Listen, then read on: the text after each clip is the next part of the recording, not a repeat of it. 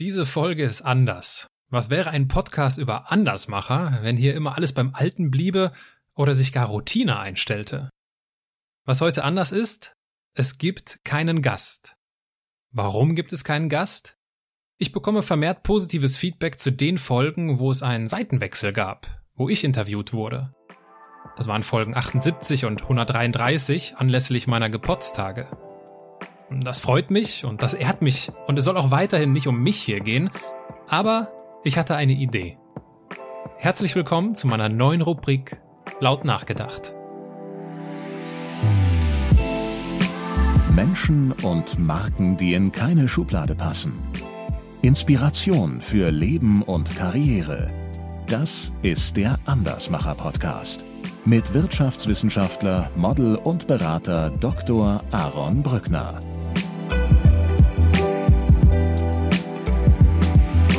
Laut nachgedacht.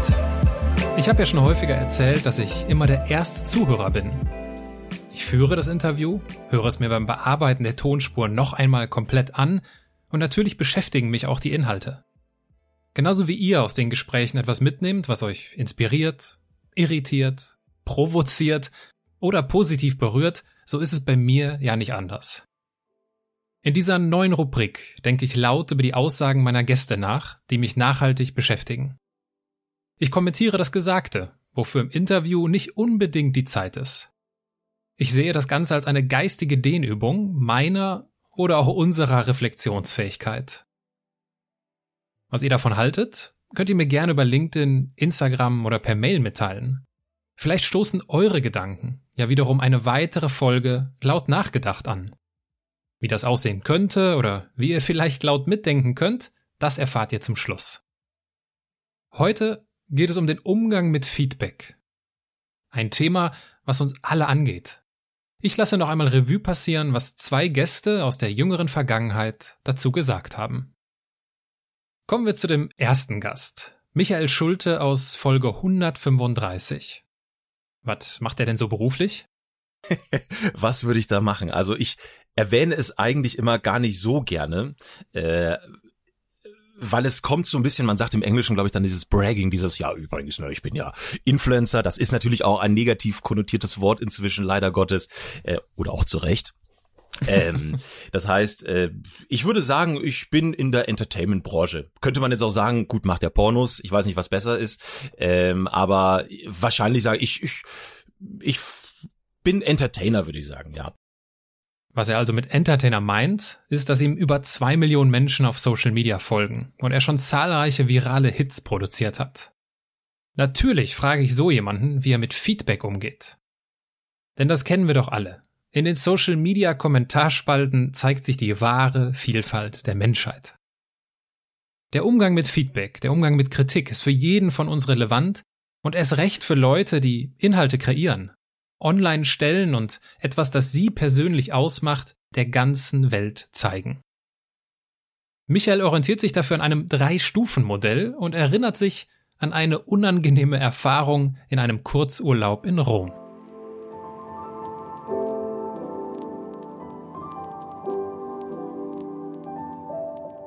Du hast gesagt, ich paraphrasiere jetzt hm. etwas freier. Bitte. Äh, du hast gesagt, es geht gar nicht darum, zu sagen, ja, mir ist das scheißegal, was andere sagen. Ja. Das ist nämlich, das ist nicht wirklich der konstruktive Umgang, sondern ich akzeptiere, dass du das nicht magst, was ich gemacht habe. Genau, ja.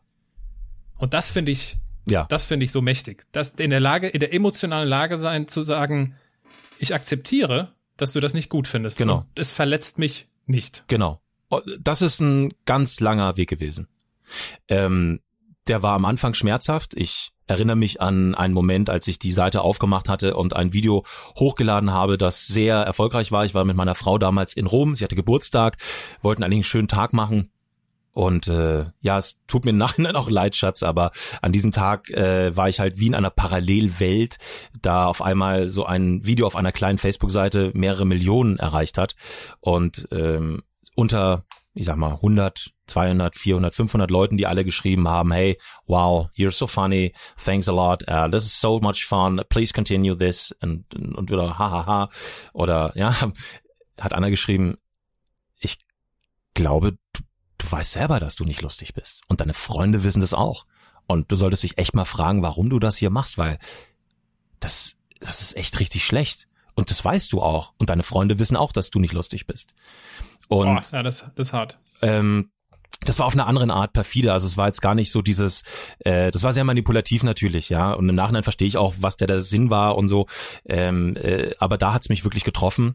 Äh, und ich saß da und habe meiner Frau gesagt, es tut mir leid, ich weiß, wir wollten essen gehen, aber äh, ich habe da mit dem diskutiert, eine Viertelstunde, und der hat sich natürlich gefreut. Ja, ja. Ne? Der hat sich immer weiter, immer weiter. Ich habe dann gefragt, warum denn ich? Was, was habe ich denn getan? Ich, ja, Quatsch, geht ja gar nicht um mich. Ähm, das habe ich aber nicht begriffen und äh, mir selber einen kleinen Urlaub und meiner Frau einen Urlaub zerstört dadurch. Äh, oder einen Kurzurlaub.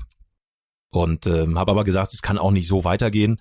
Und natürlich Dinge funktionieren immer äh, manchmal wäre es schön, wenn dann nach einem Erlebnis sofort die äh, Metamorphose kommt und man sofort Bescheid weiß, was zu tun ist. Das hat ein bisschen länger gedauert. Ähm, aber grundsätzlich ist es genau das, was du sagst, inzwischen bei mir, diese Akzeptanz. Also die, die Stufe Nummer eins ist, ähm, ich nehme es persönlich, wenn jemand mich kritisiert.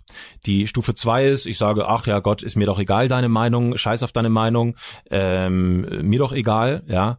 Und äh, die dritte Stufe, so fast schon die, die schaffe ich auch nicht immer, Himmels Willen.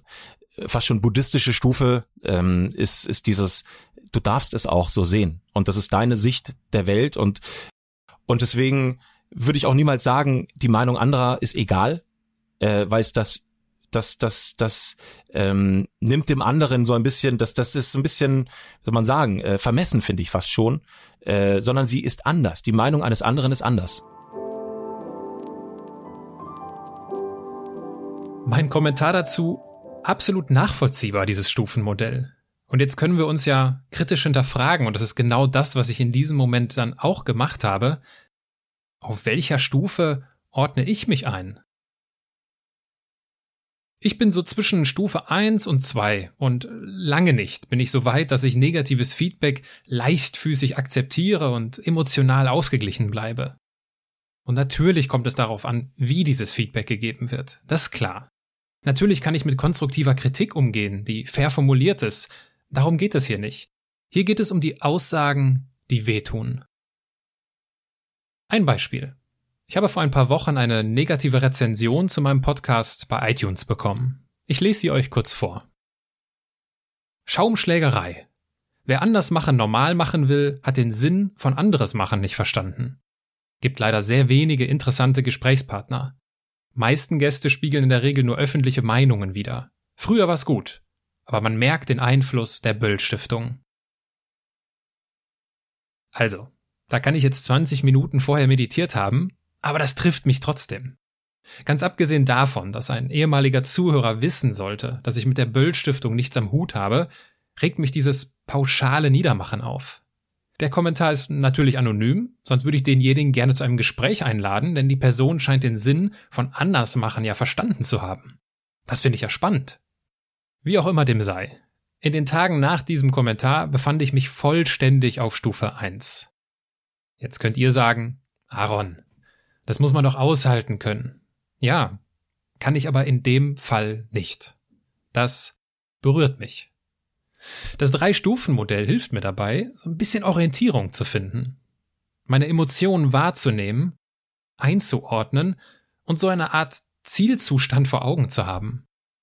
Ich mache mich also auf die Reise, Stufe 2 häufiger zumindest zu erreichen. Es wird wohl noch eine ganze Weile dauern, bis mir aus einem enttäuschten, ja, das ist mir doch scheißegal, was derjenige schreibt, ein entspanntes, das ist vollkommen in Ordnung, was derjenige schreibt, wird wo die meisten von uns aber schon total entspannt unterwegs sind, das ist natürlich positives Feedback. Es gibt ja nicht nur negatives Feedback.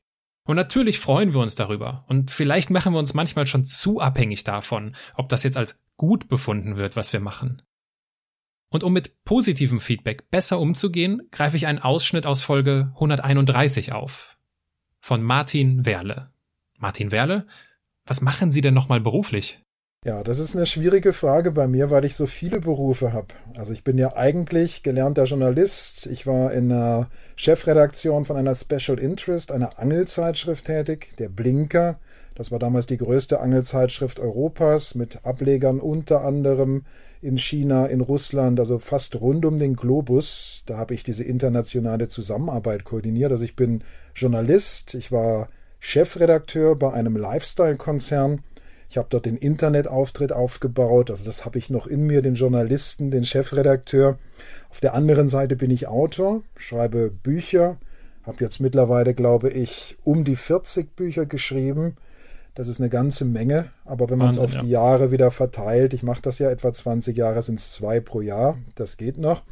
Und dann, äh, und, und dann würde ich sagen, was einen großen Anteil annimmt, ist natürlich das Beraterische. Also ich berate Menschen in Karrierefragen, ich berate sie in Führungsfragen, ich trete auf als Redner, ich bin Kolumnist für verschiedene Zeitschriften und äh, Zeitungen. Äh, da kommen eine ganze Menge Berufe zusammen. Da hat er recht. YouTuber hat er übrigens noch vergessen. Aber gut, mehr dazu in Folge 131.